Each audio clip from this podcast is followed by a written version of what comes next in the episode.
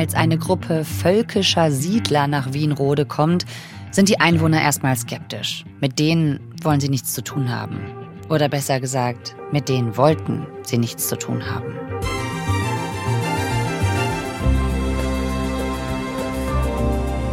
Mittlerweile sind die Siedler fester Bestandteil des Dorflebens. Wir erzählen heute bei FKM die Geschichte eines Ortes, der nach und nach verstummt ist. Jana Merkel ist Investigativjournalistin beim Mitteldeutschen Rundfunk. Zusammen mit ihrem Kollegen Tim Schulz recherchiert sie seit vier Jahren in Wienrode in Sachsen-Anhalt. Denn was dort passiert ist, ist mehr als nur das Problem einer Dorfgemeinschaft. Hallo Jana. Hallo. Ihr hört 11KM, der Tagesschau-Podcast. Ein Thema in aller Tiefe. Mein Name ist Viktoria Kobmann. Heute ist Montag, der 27. November.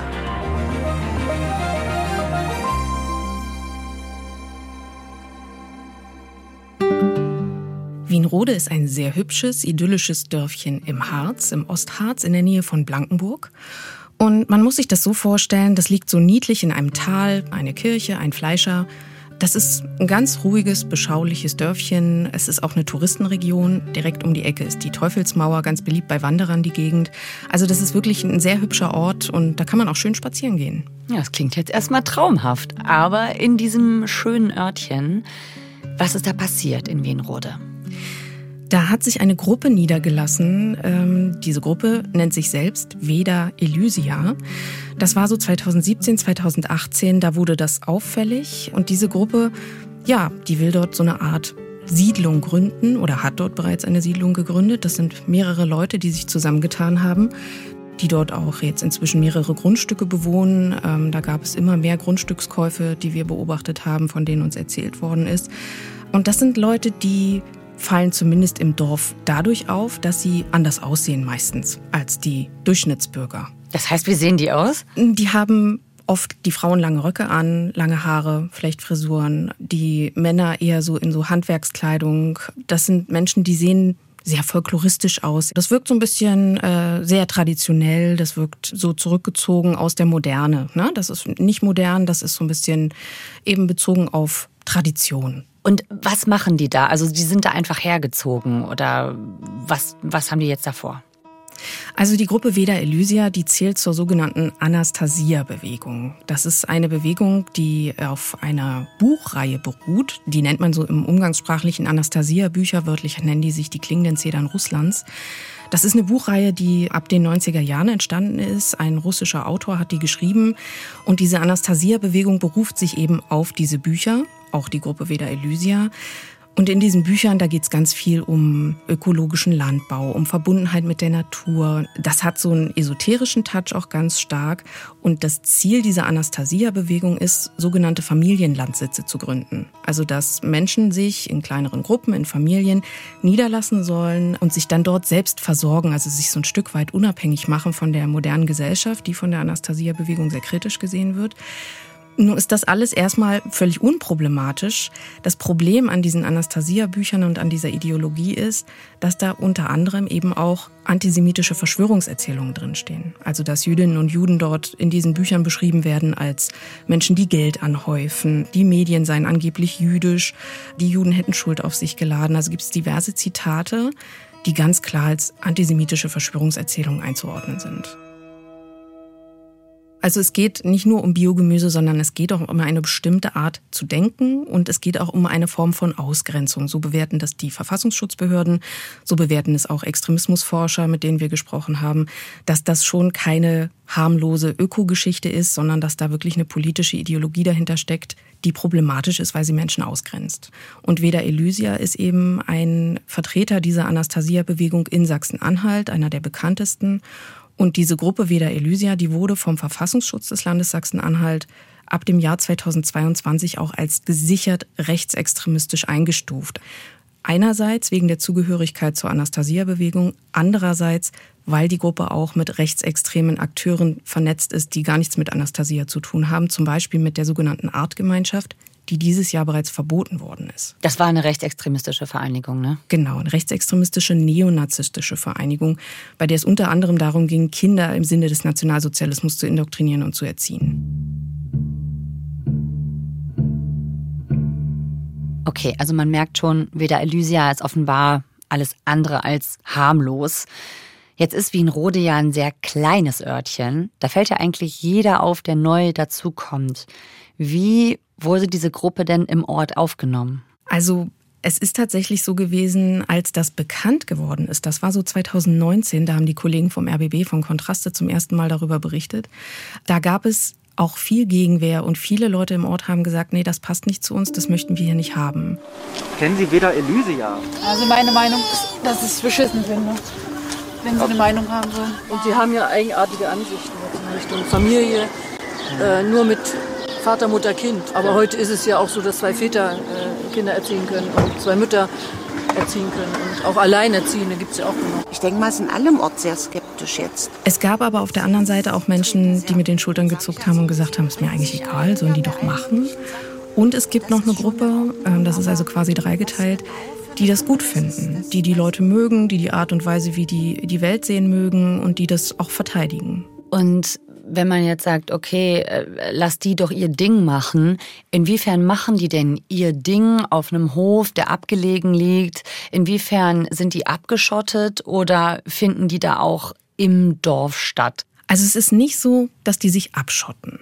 In dem Sinne, dass man sie gar nicht wahrnehmen würde. Und es ist auch nicht so, dass die Gruppe irgendwie außerhalb des Ortes nur ihre Landsitze da gründet und da vor sich hin Gemüse anbaut, sondern die Gruppe hat eine ganz entscheidende Sache getan. Sie haben mitten im Dorf den ehemaligen verfallenen Gasthof gekauft. Das war der Schandfleck im Ort, über den haben sich ganz viele Leute furchtbar geärgert. Sie fanden das sehr traurig, dass der so verfallen ist. Das war eine richtige Ruine. Und diesen ehemaligen Gasthof, den hat die Gruppe 2018 gekauft und hat dann auch postwendend angefangen, den zu sanieren, den umzubauen, wieder herzurichten. Das ist auch immer noch im Gange. Und das bewerben sie auch sehr offensiv und sehr öffentlich. Ja, ich möchte sehr gerne in meiner eigenen Kultur, Tradition mit Brauchtum leben. Und dieses wünsche ich mir auch für andere Menschen, dass sie in ihrer Kultur leben können. Also sie machen Videos im Internet, sie haben einen Blog, rufen zu Spenden auf. Es gibt inzwischen so einen Aushangkasten, wo dann auch eingeladen wird in dieses Haus. Zum Beispiel gab es im Dezember 2019 einen sogenannten Julmarkt, also quasi einen Adventsmarkt, wo die Leute aus dem Dorf explizit eingeladen waren und solche Veranstaltungen gibt es immer wieder. Also ist das jetzt eigentlich noch ein Gasthof im klassischen Sinne oder haben die das jetzt umgewandelt? Das ist kein Gasthof im klassischen Sinne. Sie wollen das zu so einer Art Treffpunkt im Ort machen. Es soll eine Trachtenstube geben. Wir wissen, dass Leute aus dem Ort dahin gehen. Uns wird auch erzählt, dass Nachbarn sagen, ja, ist doch schön, dass wir das jetzt wieder haben, dass wir da überhaupt die Möglichkeit haben. Gerade für ältere Leute ist das schön, die nicht mehr so mobil sind. Also man kann nicht sagen, ja, es funktioniert. Man kann oder nein, es funktioniert nicht. Man kann aber sagen, oder wir können aber sagen aus unseren Recherchen, dass es zumindest bei einem Teil der Leute offensichtlich verfängt. Ja. Also das heißt, die sind eben nicht nur irgendwo abgeschieden, wie man sich das so vorstellt, auf einem Hof. Nein. Sondern das findet ja dann jetzt wirklich richtig im Dorfzentrum statt. Also Absolut. Also sie sind zumindest sehr präsent durch diesen Gasthof. Sie suchen auch den Kontakt zu den Leuten. Also das ist auch etwas, was der Verfassungsschutz uns gesagt hat, dass er das beobachtet, dass es eben ja immer wieder diesen Versuch gibt, Kontakt zu suchen zu den Leuten und dass der Verfassungsschutz eben davon ausgeht, dass es eben nicht nur darum geht, Kuchen zu backen und eine nette Tracht anzuziehen, sondern dass man dadurch eben auch diese Ideologie einsickern lässt in die Köpfe. Also dass es schon ein strategischer Hintergrund ist quasi, um diese Ideologie zu verbreiten. Genau, das ist die Einschätzung der Verfassungsschutzbehörden und von Extremismusforschern, dass es eben darum geht, Räume zu besetzen, präsent zu sein und über sozusagen diese Präsenz im Dorf auch in die Köpfe reinzukommen der Leute. Aber du hast ja auch gesagt, also das sind jetzt nicht alle, die das einfach super finden. Es gibt ja schon auch kritische Stimmen, hast du gesagt. Ja. Haben die auch mit Medien gesprochen bisher, Menschen, die da wohnen? Anfangs ja. Anfangs gab es kritische Stimmen, die auch mit Medien gesprochen haben. Das war so 2019. Da waren die Menschen noch sehr klar und haben sich positioniert, die Veda Elysia kritisch sehen. Das hat sich aber geändert. Und das hat sich geändert, nachdem in Wienrode etwas passiert ist, was viele verschreckt hat, die mit uns gesprochen haben. Da sind im Dezember 2019 innerhalb von einer Nacht in Wienrode an sechs Fahrzeugen die Reifen zerstochen worden. Und das waren nun, nach dem, was uns erzählt worden ist, Menschen, die sich vorher öffentlich kritisch über Veda Elysia geäußert haben. Die Staatsanwaltschaft hat uns das auch bestätigt, dass es diese Sachbeschädigungen gab, dass in diesen sechs Fahrzeugen alle Reifen zerstochen wurden. Es wurden aber nie Täter ermittelt. Und deshalb herrscht halt auch absolute Unklarheit darüber, wer das war und mit welcher Motivation das war. Im Dorf selbst wird diese Geschichte aber immer wieder erzählt. Und es ist uns auch bei den Dreharbeiten passiert. Was passiert denn, wenn man die Gruppe öffentlich kritisiert oder unter, unter naja, Nachbarn sagt? Weiß ja auch dann immer keiner. Ja. Also ich hoffe nicht, wenn ich jetzt hier ja. interviewt werde, dass man damit rechnen muss, dass irgendwas kaputt geht oder was weiß ich. Das hatten wir schon. Aber ob das im Zusammenhang stand, das ist ja auch äh, so eine Sache. Ob es das wirklich war. Aber du meintest ja eigentlich, versuchen die mit so Angeboten wie dem wiederbelebten Gasthof die Leute eher für sich einzunehmen. Wie passt das denn zusammen? Üben die denn wirklich auf Kritiker auch Druck aus? Das wird von Leuten unterschiedlich wahrgenommen und laut Verfassungsschutz steckt dahinter auch eine Strategie, dieses mehrgleisig fahren. Kritikern zu verstehen zu geben, dass sie auf dem falschen Dampfer unterwegs sind, dass sie nicht gewollt sind, dass es besser ist, man äh, sagt dazu nichts. Und auf der anderen Seite eben der Kümmerer zu sein, der liebe Nette. Und dieses Kümmern, lieb und nett sein, Gemeinschaft schaffen, das zeigt die Gruppe Veda Elysia ja auch auf ihrem YouTube-Kanal. Was sie auch machen, ist, dass sie zum Beispiel als Volkstanzgruppe auf Festivitäten auftreten. Das sind deutsche Volkslieder, alte Volkslieder, alte deutsche Tänze. Das hat ganz viel mit Tradition zu tun und das ist auch nicht per se rechtsextrem, sondern das hat was mit der Selbstinszenierung dieser Gruppe zu tun.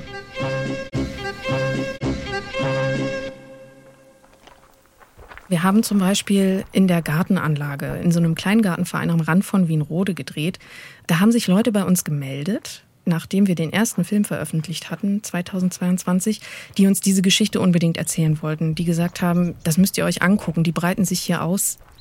Es gibt diesen Kleingartenverein und wie das so oft ist auf dem Land, das ist ein Verein, der Nachwuchssorgen hat. Ne? Die möchten gerne irgendwie, brauchten dann einen neuen Vorstand und dann standen da eben neue Leute auf der Matte und haben sich nett und freundlich präsentiert, haben Gärten gepachtet, haben die in Schuss gebracht und haben sich dann auch aufstellen lassen für die Vorstandswahlen für den Verein und wurden auch gewählt. Und erst danach ist den Gartenfreunden aufgefallen, dass das Leute sind, die zu Wieder Elysia gehören, also zu dieser völkischen Gruppierung.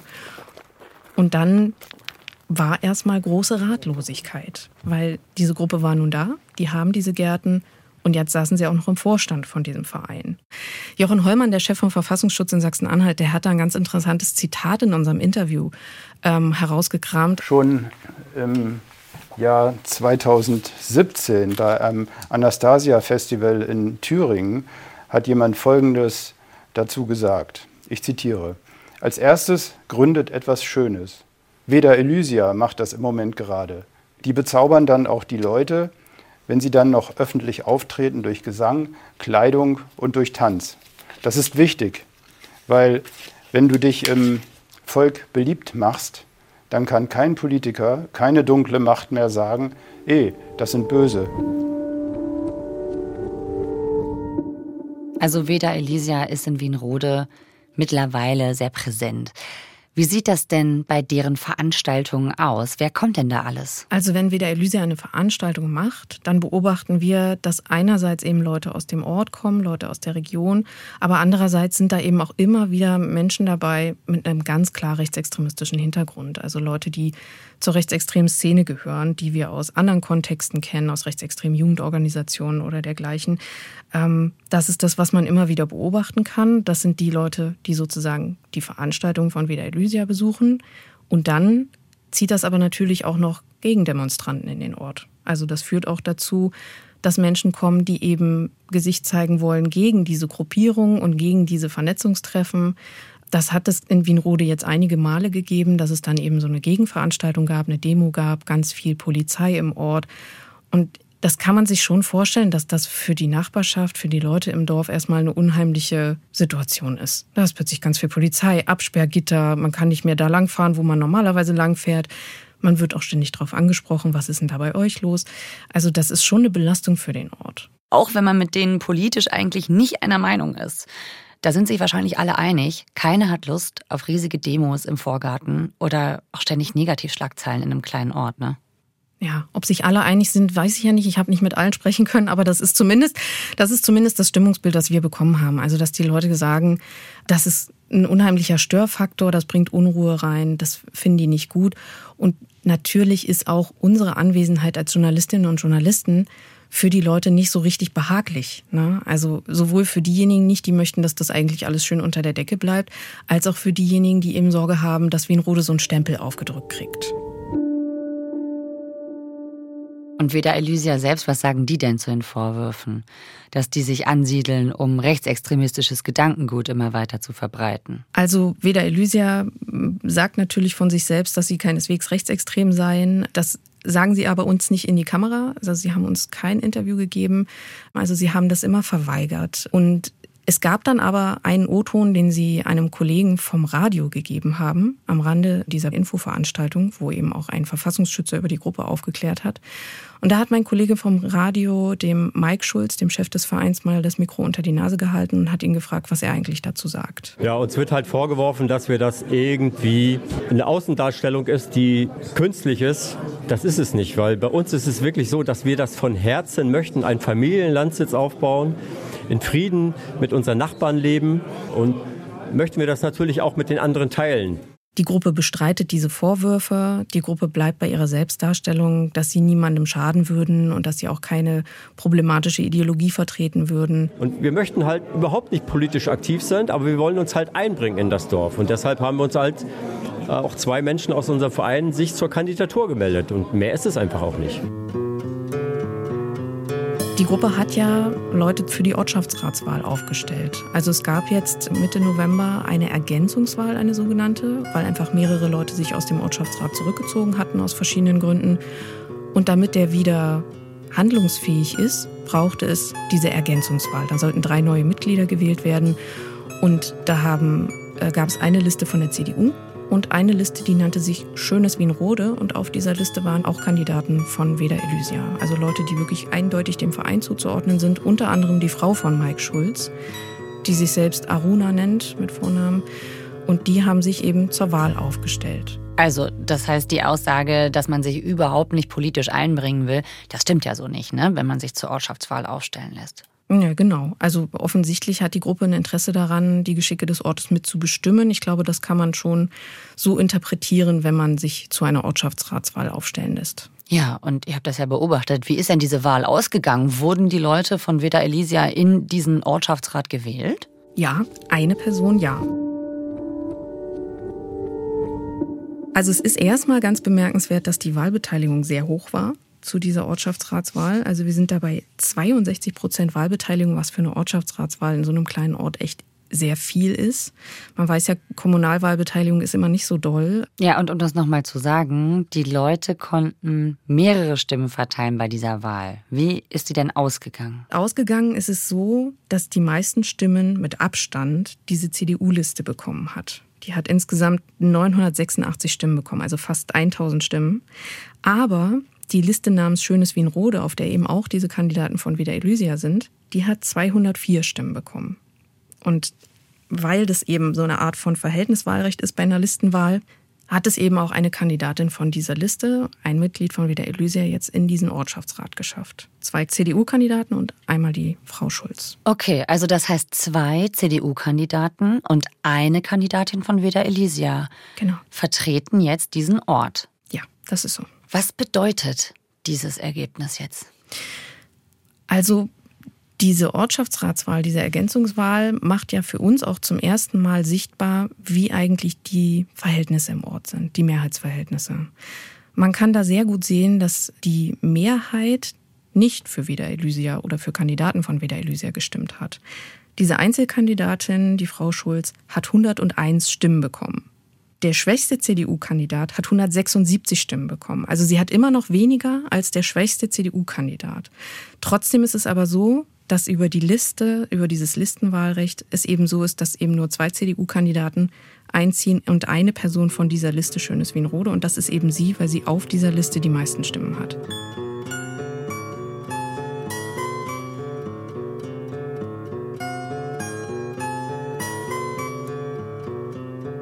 Was dieses Wahlergebnis sichtbar macht, ist, dass die schweigende Mehrheit nicht für Wieder-Elysia-Kandidaten gestimmt hat.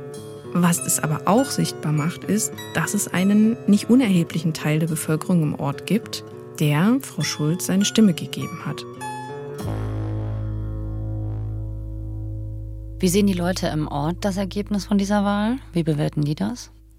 Das sind gemischte Gefühle. Die einen sind froh, dass sozusagen es so eindeutig pro CDU, pro demokratische Parteien ausgefallen ist. Aber die wissen alle, dass sozusagen jetzt, wo ein Mitglied einer rechtsextremistischen Vereinigung in ihrem Ortschaftsrat sitzt, dass natürlich auch das öffentliche Interesse nicht aufhören wird. Doch dass jetzt voraussichtlich ein Vertreter des Vereins im Ortschaftsrat sitzen wird, das hat bei den Menschen unterschiedliche Reaktionen hervorgerufen. Ich stehe mit beiden Beinen im Leben und ich bin auch ein bisschen tough und bin auch nicht ängstlich. Ich habe auch mit keinem hier ein Problem, egal wer es ist. Ich hoffe eben nur, dass es heute, damit heute endlich dann noch mal ein bisschen zur Ruhe kommt. Für uns alle hier im Dorf. Für das Dorf ist es nicht gut. Für die ganze deutsche Gesellschaft ist es nicht gut. Was muss denn noch passieren, damit der Staat als solches mal wirklich aufwacht? Die können ja immer sagen, ja, 800 Seelen, die da wohnen, ist in Ordnung. Aber das sind ja diese Keimzellen. Ich frage mich ja auch, warum ausgerechnet dieses kleine Wienrode? Warum hat Veda Elisa sich ausgerechnet da ausgebreitet? Also Wienrode ist ein kleiner Ort, in dem es nicht mehr viel Infrastruktur gibt. Wienrode liegt im ländlichen Raum. Und der ländliche Raum, gerade im Osten, aber nicht nur da, ist ein Raum, der traditionell gern genutzt wird von rechtsextremen Strukturen, weil man da günstig Immobilien erwerben kann. Und dann ist es eben auch so, dass es in weiten Teilen Ostdeutschlands eben nicht, wie in vielen Teilen Westdeutschlands, diese eingeübte Zivilgesellschaft gibt. Also das politische Engagement, das Engagement für demokratische Werte oder zu sagen, wir demonstrieren jetzt hier, wir organisieren jetzt hier was, wir organisieren uns, das ist einfach in so strukturschwachen Regionen auch traditionell nicht so verwurzelt. Und gerade da, wo die Strukturschwäche da ist, wo die Leute sich auch so ein bisschen vergessen fühlen oder den Eindruck haben, für uns interessiert sich ja eigentlich eh keiner mehr. Das sind schon so Punkte, die dazu führen, dass die Leute vor allen Dingen mit sich und ihrem Alltag zu tun haben und wenig Kapazitäten haben, sich auch noch politisch zu engagieren.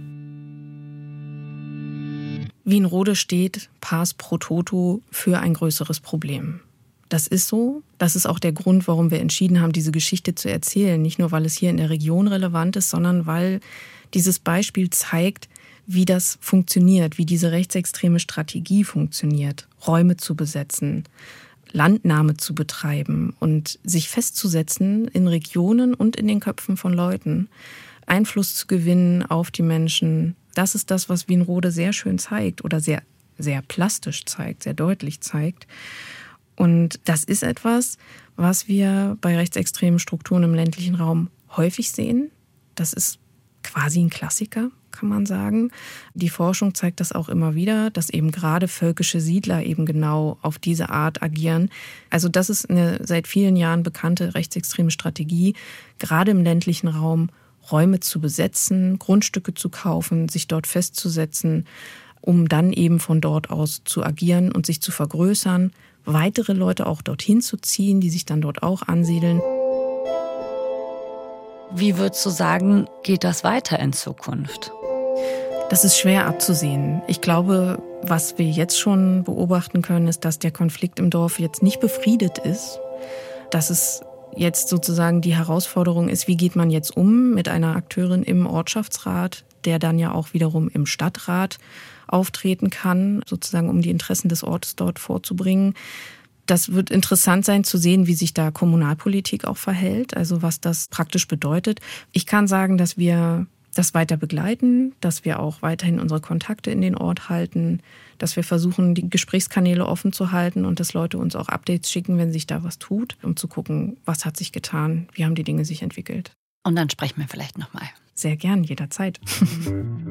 danke, Jana, dass du uns davon erzählt hast. Ich danke, dass ich hier sein durfte. Bis dann. Tschüss. Tschüss. Das war Jana Merkel zu Gast bei 11KM. Jana hat zusammen mit ihrem Kollegen Tim Schulz für den MDR jahrelang beobachtet, wie sich Veda Elysia in Wienrode ausbreitet und darüber auch zwei Filme gedreht. Die verlinken wir euch natürlich in den Show Notes. Und bevor ihr jetzt direkt in die ARD-Mediathek und zu Janas und Tims Filmen wechselt, lasst uns doch gern ein Abo da, dann verpasst ihr auch keine Folge 11KM mehr. Folgenautorin ist Sarah Fischbacher. Mitgearbeitet hat Lukas Waschbüsch. Produktion Konrad Winkler, Jacqueline Bretschek und Hanna Brünjes. Redaktionsleitung Lena Gürtler und Fumiko Lipp. 11KM ist eine Produktion von BR24 und NDR Info. Mein Name ist Viktoria Kobmann. Wir hören uns morgen wieder. Und einen kurzen Moment noch, ich habe noch einen Hörtipp für euch.